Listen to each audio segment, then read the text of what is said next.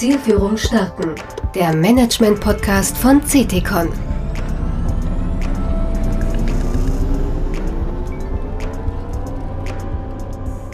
Guten Tag, liebe Hörer. Heute begrüße ich Sie zur neunten Folge von Zielführung starten, dem CTCon Management Podcast zu Themen der Unternehmenssteuerung. Ich bin Christian Bogenstock und Partner bei CTCon in Düsseldorf. Als Gastgeber lade ich Sie ein auf eine Tour Beyond Budgeting. Ob das Thema nur kurz eine Renaissance erlebt oder der Durchbruch in der Praxis diesmal gelingt, diskutieren Prof. Dr. Utz Schäffer und Björn Radke entlang aktueller Einsichten aus Praxis und Wissenschaft. Utz Schäffer ist Direktor des Instituts für Management und Controlling IMC an der WHU, Otto Weisheim School of Management und im wissenschaftlichen Beirat von CETICON. Björn Radke ist Partner bei CETICON und berät seit 1996 führende Konzerne sowie große öffentliche Organisationen in der Unternehmenssteuerung.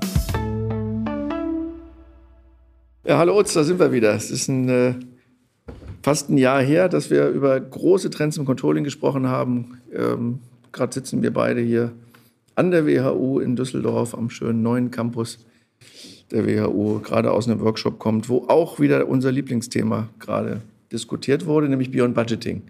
Das haben wir letztes Jahr in dem Überflug über alle Trends mal als äh, eins der großen Dinger beschrieben. Wie guckst denn du jetzt drauf? Ist das immer noch ein Trend? War das schon wieder eine Modewelle? Oder fängt es jetzt erst richtig an mit Beyond Budgeting Reloaded? Gute Frage. Hallo Björn. Ich glaube, dass die Entwicklung weitergeht, weil die Treiber, die hinter der Entwicklung stehen, ja weiter da sind. Lass mich noch mal ein bisschen tiefer ausholen. Die ganze Geschichte der Beyond Budgeting Community, da reden wir mittlerweile über 25 Jahre. Das heißt, das Konzept ist 25 Jahre alt, ist in den ersten Jahren gar nicht geflogen. Wahrscheinlich auch, weil die Zeit damals, das Umfeld damals deutlich stabiler war als heute und wir konnten dann immer mehr über die Jahre beobachten, dass in dem Maße, wie die Welt mehr VUCA wurde, so klischeehaft und abgedroschen das vielleicht klingen mag, aber es hat sich ja doch was verändert im Sinne von volatiler, unsicherer, komplexer und, und mehr Ambiguität. In dem Maße, also wie die Welt, das relevante Geschäftsumfeld mehr VUCA wurde, konnten wir auch beobachten, dass immer mehr Facetten dieses Konzepts auch wirklich in Unternehmen gelandet sind, auch wirklich in Unternehmen eingeführt wurden. Und ich glaube, die Entwicklung geht weiter und es kann jetzt jeder für sich entscheiden oder jeder für sich beurteilen. Glauben wir, dass die letzten drei, vier, fünf Jahre ein Unfall waren? Und jetzt kommen die fünf ruhigen und fetten Jahre? Dann würde ich erwarten, dass die Entwicklung in eine andere Richtung geht, dass die Entwicklung hier nicht weitergeht.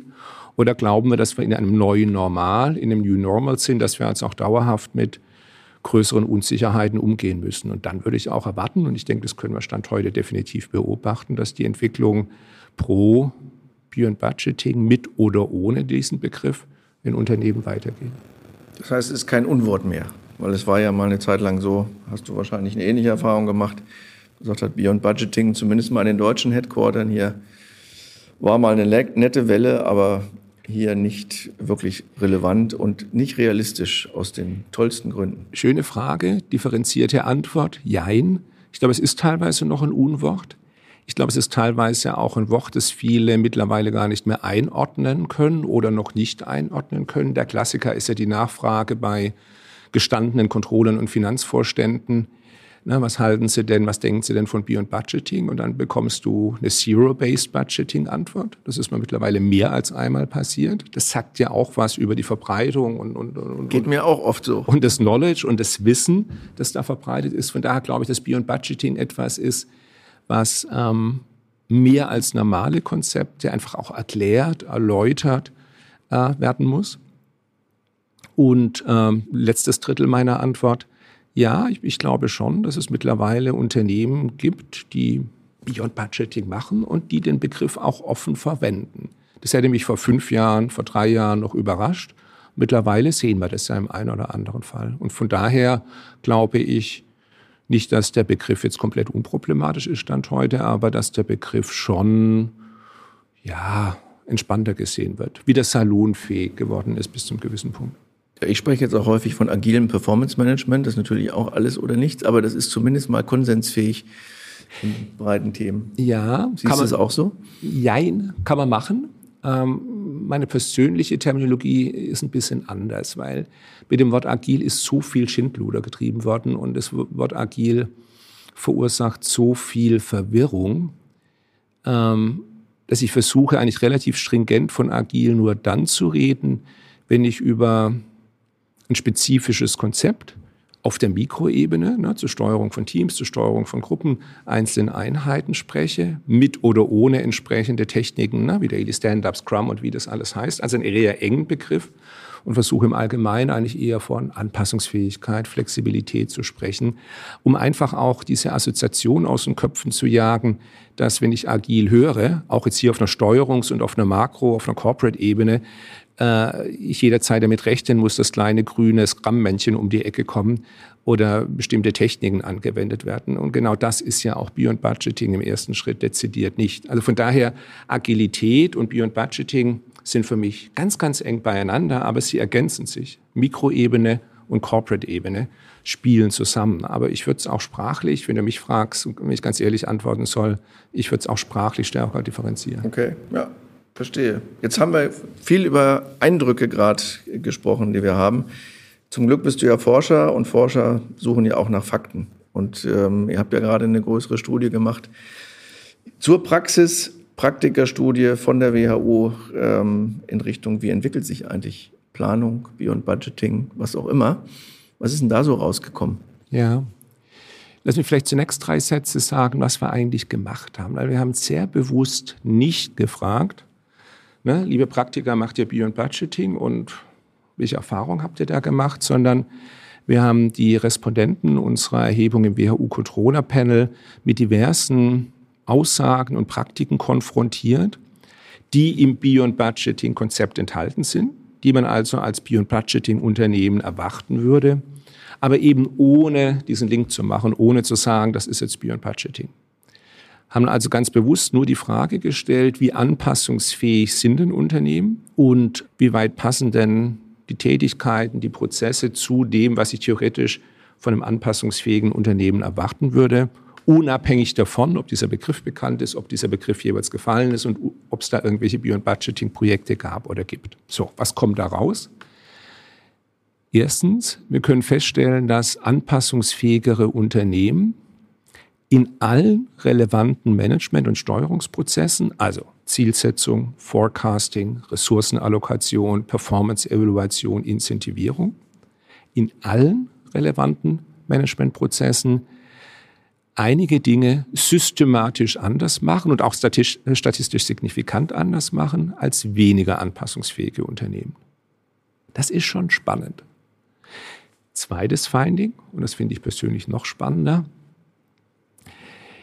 wir haben uns nicht nur auf die Prozesse bezogen, sondern wir haben dann auch den kulturellen, organisatorischen Rahmen und einzelne Leadership-Komponenten ähm, mit ins Auge genommen, mit abgefragt. Warum? Weil das Beyond Budgeting-Konzept ja sagt, na, wenn du nur Prozesse abfragst, springst du irgendwie zu kurz. Du musst immer das Zusammenspiel zwischen den einzelnen konkreten Prozessen und diesem organisatorischen kulturellen Rahmen ins Auge fassen. Du musst beide Dimensionen verändern, damit das Ganze am Ende des Tages auch wirklich nachhaltig fliegt. Entsprechend haben wir das im Fragebogen auch berücksichtigt. Finden wir da im kulturellen, organisatorischen Rahmen, in der Leadership-Dimension auch signifikante Unterschiede? Ja. So, und jetzt kommt's. Die Unterschiede in diesen kulturellen und Leadership und organisatorischen Themen sind fast durchgängig deutlich stärker ausgeprägt. Deutlich stärker ausgeprägt als im prozessualen Bereich. Und das bestätigt natürlich das, was wir aus der Veränderungsliteratur, aus der Change-Literatur und was, glaube ich, auch viele von euch und, und, und von Ihnen, liebe Zuhörer, aus praktischer Erfahrung wissen. Wenn ich per Fallschirm eine einzelne Technik ob das nun Scrum ist, ob das, äh, ob das, ob das eine Balance Scorecard ist, in Unternehmen reinwerfe, passiert erstmal gar nichts. Das wird über kurz oder lang versanden. Wenn ich wirklich die Veränderung haben will, muss ich eben eine gesamte Steuerungslandkarte, den gesamten Steuerungsrahmen ähm, inklusive Leadership, inklusive organisatorischer und kultureller Aspekte adressieren. Das spiegelt sich, denke ich, äh, schon sehr weitgehend wirklich auch in den Ergebnissen unserer Studie. Also wenn ich rein aus dem Controlling komme, eine wirklich anpassungsfähige Steuerung will und dann nur auf meinen Planungsprozess schaue, die Rahmenbedingungen nicht näher anschaue, habe ich wahrscheinlich, so würde ich unsere Ergebnisse interpretieren, auf Sicht ein Problem. Was ist denn jetzt in Bezug auf den Trend rausgekommen? Kann man jetzt sagen, ähm, das machen jetzt immer mehr Unternehmen? Ist das, ist das gerade die Welle? Könnt ihr das bestätigen aus den Zahlen? Ähm, jein. Also in der Studie haben wir ja nicht abgefragt nach dem Motto, was habt ihr vor fünf Jahren gemacht, was habt ihr heute. Also es war keine Studie, die jetzt einen Trend in dem Sinne abgefragt hat. Was wir aber sehen können in der Studie ist, dass immer noch sehr, sehr wenige Unternehmen sich der Tatsache bewusst sind, ich mache jetzt ein Beyond Budgeting Projekt. Also alle arbeiten irgendwie in ihrer Planung, alle arbeiten irgendwie in ihrer Budgetierung, haben Projekte gemacht, machen ein Projekt. Aber ähm, wirklich grundlegende Veränderungen, das ist ja Beyond Budgeting über ein bisschen Reduzieren der Granularität, ein bisschen Reduzieren der Planung, also so, was ich Incremental Nudgings in Coachings nenne, also so inkrementelle Veränderungen hinaus, das machen die wenigsten. So zumindest die Ergebnisse unserer Studie. Aber nochmal, gleichzeitig muss ich wirklich vorsichtig sein, auch wenn ich jetzt mehr in den Anecdotal Evidence Bereich gehe, also das, was ich so in meinen Kontakten oder auch unseren gemeinsamen Kontakten mit Unternehmen erlebe, da gibt es immer noch ganz, ganz wenige Unternehmen, die explizit Beyond Budgeting machen. Aber erstens, es gibt mittlerweile auch in Deutschland Großunternehmen, die explizit Beyond Budgeting Projekte oder Pilotprojekte haben. Das war vor fünf Jahren nach meinem Kenntnisstand noch nicht so. International haben wir da übrigens viel, viel mehr, ne? gerade auch im skandinavischen Raum einzelne Unternehmen in, in Frankreich, Schweiz, anderswo. So aber Deutschland zieht danach, auch unter der Flagge und eben mittlerweile auch in dem DAX, auch bei den Großunternehmen. Das war vor fünf Jahren noch anders. Aussage eins, Aussage zwei. Ich hatte es vorher schon mal angedeutet. Ob jetzt jemand explizit mit dieser Fahne Beyond Budgeting durch die Gegend läuft, ist ja das eine. Das zweite ist, wie weit machen Unternehmen denn Projekte, Veränderungsinitiativen, die eigentlich wunderschön in dieses Konzept passen, die man eigentlich machen müsste, wenn man Beyond Budgeting machen will, aber ohne diesen Begriff jeweils zu erwähnen. Weil sie ihn vermeiden möchten oder in den meisten Fällen, glaube ich, weil ihnen gar nicht bewusst ist, dass es wirklich Teil dieses Konzepts ist. Und das, wie ich jetzt, wie gesagt, eingangs schon angedeutet, können wir jetzt seit einigen Jahren beobachten, dass so Themen wie stärkere Benchmarking-Orientierung in der Zielsetzung, ein Weg vom individuellen finanziellen Bonus, ne? also weg vom finanziellen Bonus für individuelle Performance hin zu einer Group- oder Corporate-Orientierung im Bonus. Wenn man solche Thesen vor fünf, sieben Jahren aufgestellt hat, ist man zumindest als Professor tendenziell angelächelt oder verlacht oder belächelt worden. Das kann ich mittlerweile auch stärker sehen, eine stärkere Ausrichtung auf eine ganz konsequente Erhöhung der Transparenz, auch der Performance-Transparenz im Unternehmen. Das sind alles so kleine Facetten, Aspekte, die letztlich Teil des Beyond Budgeting-Konzepts sind und die ich heute viel, viel stärker sehe, viel häufiger sehe, viel intensiver sehe als noch vor ein paar Jahren. Ist es Zufall? Glaube ich nein. Ich denke, man kann es erklären. Ist es jetzt ein Indikator dafür, ne, für einen Trend pro Beyond Budgeting? Ich denke schon, mit oder ohne diesen Begriff. Ja, danke für den für den Überblick. Jetzt ist ja spannend, die Beispiele, die wir hier sehen. Die ist immer die Frage, wie nah sind die eigentlich am Lehrbuch? Das ist auch so das, was ich so in CFO-Dialogen häufig höre. Die sagen, Mensch, das ist ja toll, was da alles steht. Ähm, aber es gibt ja so ganz viele Hürden, die da noch kommen. So die Frage, wie mache ich das mit der externen Guidance, wenn ich am Kapitalmarkt bin? Ich kann doch nicht ohne Ziel durch die Gegend laufen. Also sprich so ein Argument, ähm, habe ich dann am Ende kein Ziel mehr, wenn ich Beyond Budgeting mache? Oder die Frage, ich würde es ja gern tun, aber am Ende hängt meine Incentivierung an einem wie auch immer gearteten ähm, Budgetierungsprozess. Das anzufassen steht gar nicht, äh, steht mir gar nicht zu, sondern da muss ich meinen HR-Kollegen überzeugen. Also eine ganze Reihe von Themen, wo wir sagen, ja, alles, was so im, im Lehrbuch steht, was du eigentlich machen musst, was auch jeder intellektuell erstmal nachvollziehbar findet, müsste man tun, wird halt doch manchmal nur halbherzig gemacht. Und ähm, Habt ihr da aus der Studie was oder aus deiner Beobachtung, wie man damit umgeht? Oder wie schlimm das ist, wenn man nicht das Textbook macht? Ach, da steckt jetzt spannender Punkt. Steckt relativ viel dahinter. Lass mich mal versuchen, es aufzubröseln. Erstens, entspricht es denn dem Textbook? Anschlussfrage, was ist denn eigentlich die reine Lehre? Und da, eigentlich gibt es zwei reine Lehren und das ist schon ganz spannend. Ne? Es gibt zum einen die zwölf Prinzipien, ne? also wenn man so will, der heilige Gral, die heilige Lehre der Bio- und Budgeting-Literatur. Das musst du alles machen und das ist sehr, sehr umfangreich. Ne? Das betrifft nochmal alle Führungs-, alle Steuerungsdimensionen. Reine Lehre Nummer eins. Reine Lehre Nummer zwei. Es kann natürlich nicht funktionieren, dass alle das Gleiche machen. Deshalb würden wir immer eine Individual Journey, wie das so schön heißt, ne, eine individuelle Reise, einen individuellen Veränderungspfad erwarten. In Abhängigkeit vom Geschäftsmodell, in Abhängigkeit von der Branche, in Abhängigkeit von diversen Pfadabhängigkeiten. Ne, wie gut ist die Datenbasis, wie ist die Kultur im Unternehmen und, und, und, und, und. Und ich habe es über viele Jahre für relativ unbefriedigend gehalten, dass auf der einen Seite ein relativ dogmatisches Konzept auf den Altar gestellt wird ich denke, es hat auch in den ersten Jahren in Deutschland, äh, in den 2000ern, ganz stark zur Reaktanz beigetragen, neben der Tatsache, dass wir stabilere Zeiten hatten.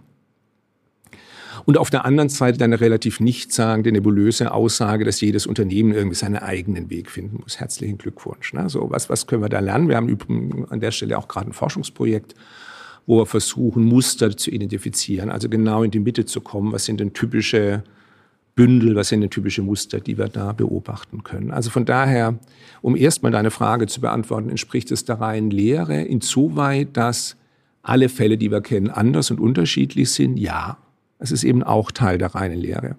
Mit Blick auf die zwölf Prinzipien, nö, die, ich kenne kein Unternehmen, das die genau so umsetzt. Das muss man ganz deutlich sagen. Das ist so der eine Teil. Der andere Teil, und das Guidance angesprochen, ähm, was sind denn so die üblichen Killer-Argumente? Ne? Also so die typischen, es ist ja ganz spannend, aber leider, leider, leider, lass uns realistisch sein, wir sind ja alle erwachsen, ähm, kann das doch gar nicht funktionieren, weil, Punkt, Punkt, Punkt. Und in der Tat, bei börsennotierten Unternehmen kommen dann immer die Erwartungen der Kapitalmärkte, der Analysten, äh, der Investoren, der Aufsichtsräte etc. Das Schöne ist, dass wir empirisch sehen können, dass diese Pionierunternehmen, von denen wir vorher gesprochen haben, hier offensichtlich Lösungen gefunden haben, die zumindest Stand heute ähm, auf der Reise dieser Unternehmen tragfähig zu sein scheinen.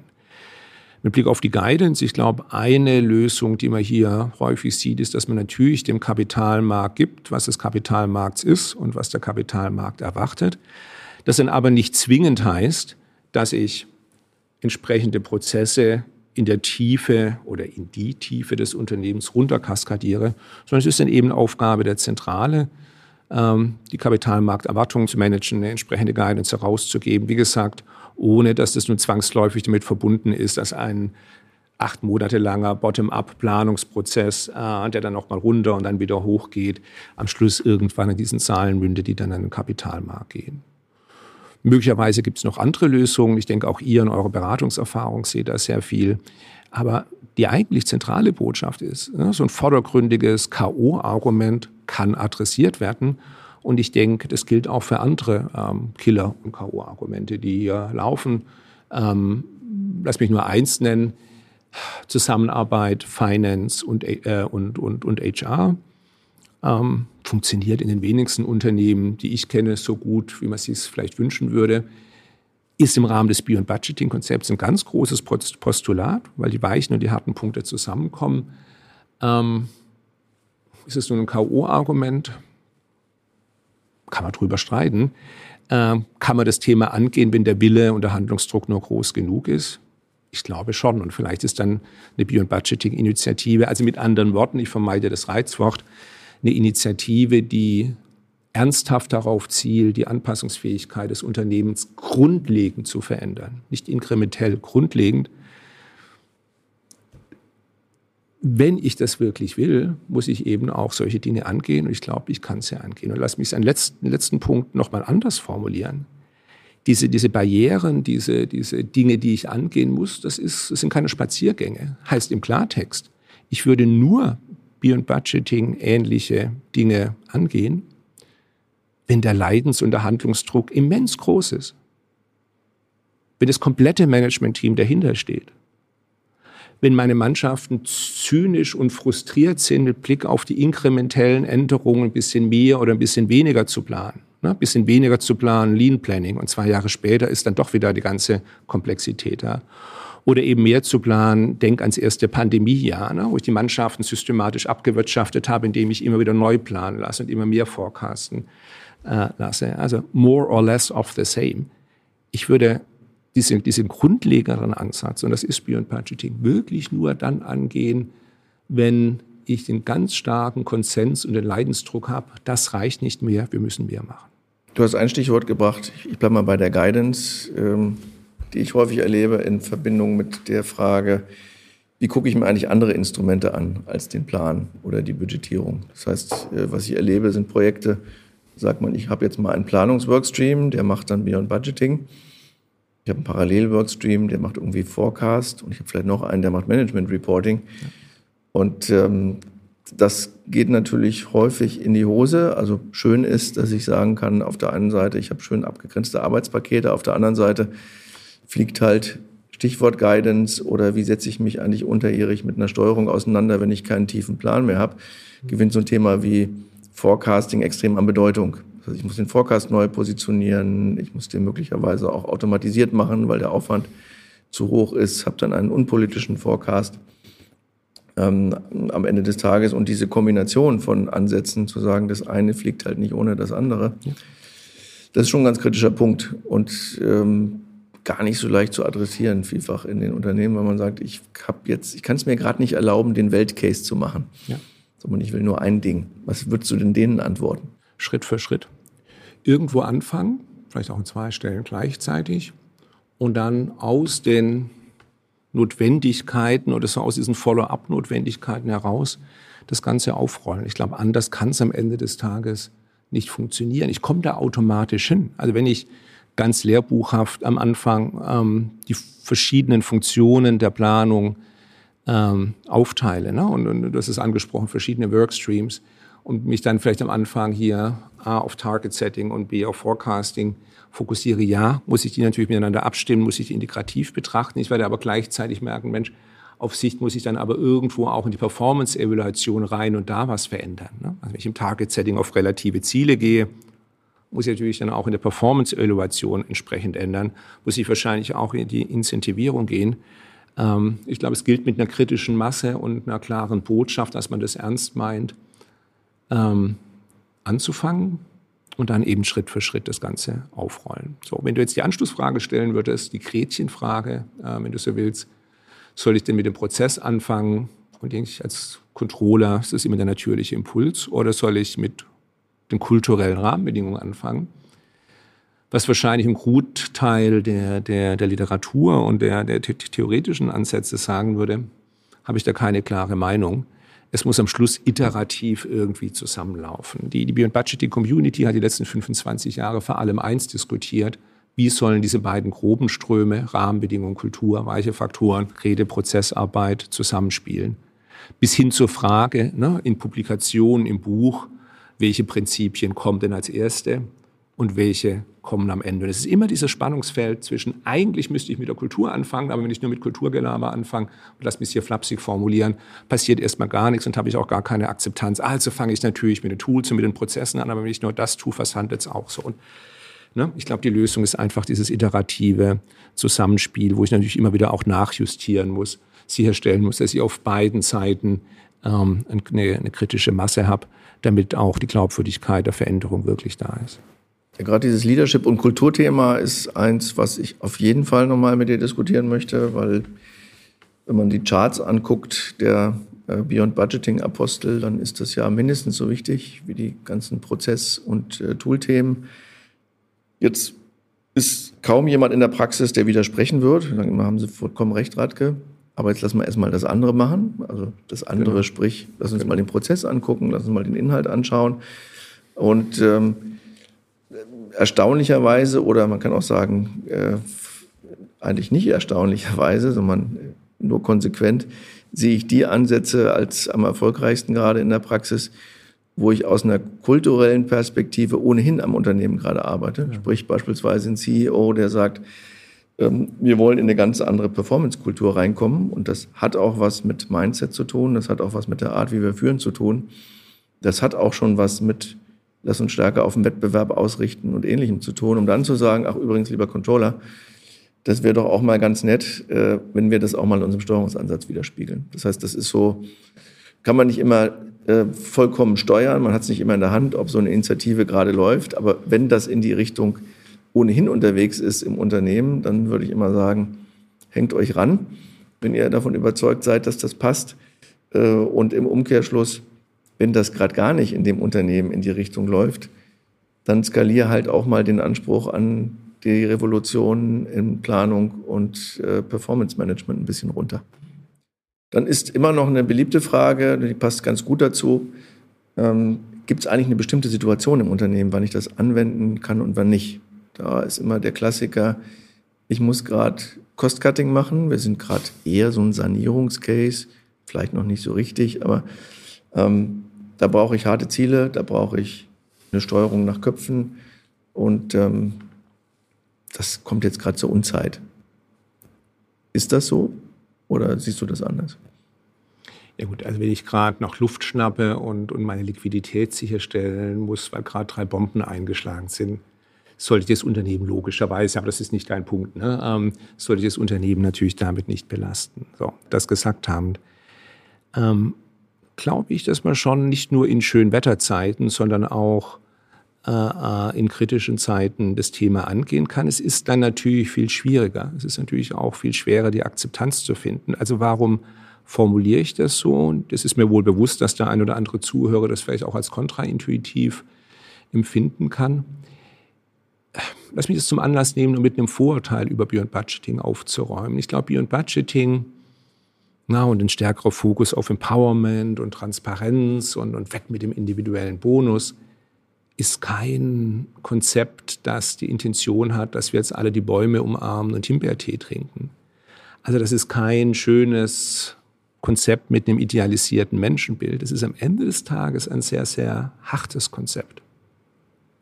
Und es ist ein Konzept, das, wenn richtig gemacht, im Übrigen genau wie Agilität als Mikrokonzept, eine höhere Effizienz und eine höhere Flexibilität zusammenbringt.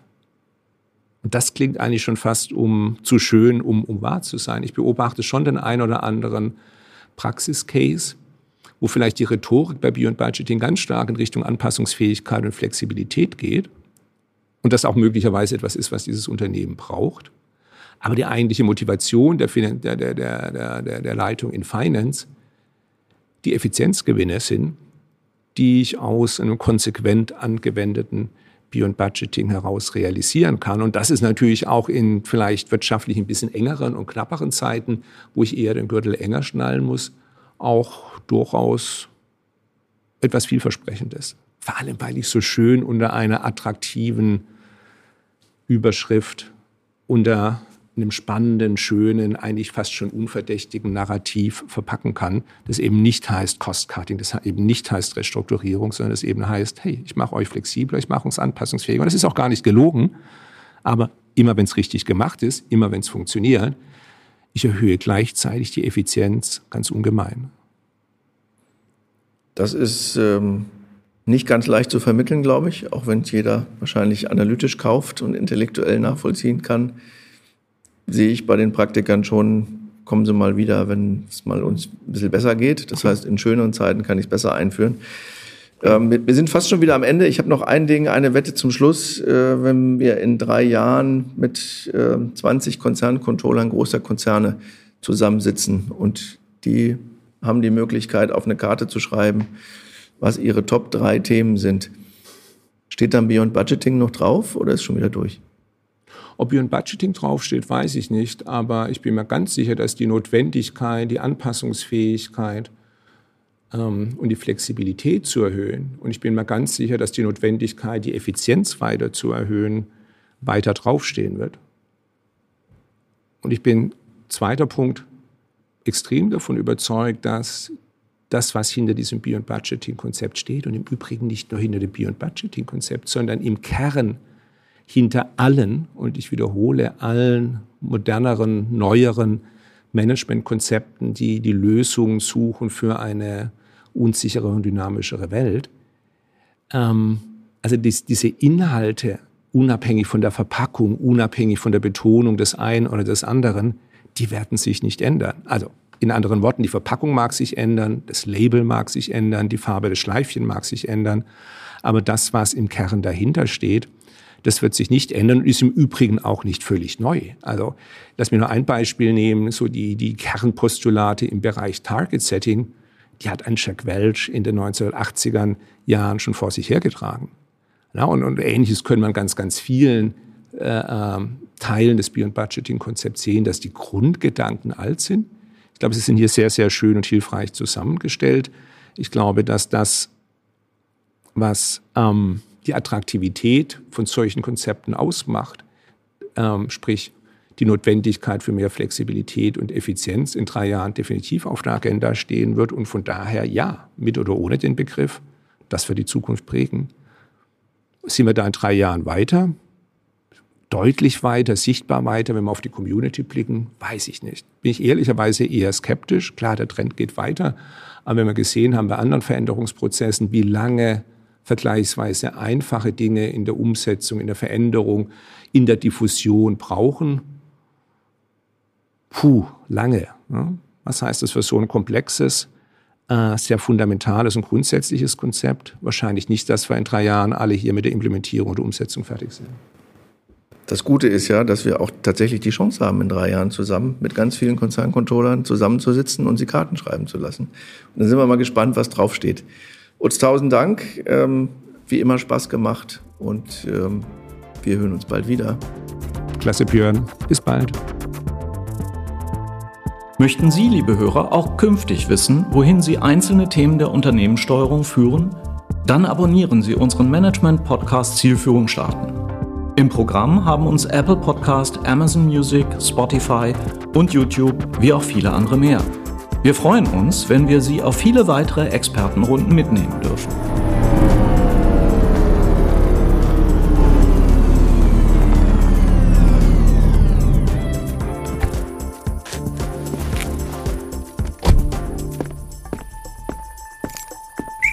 Das war Zielführung starten, der Management-Podcast von CTCon.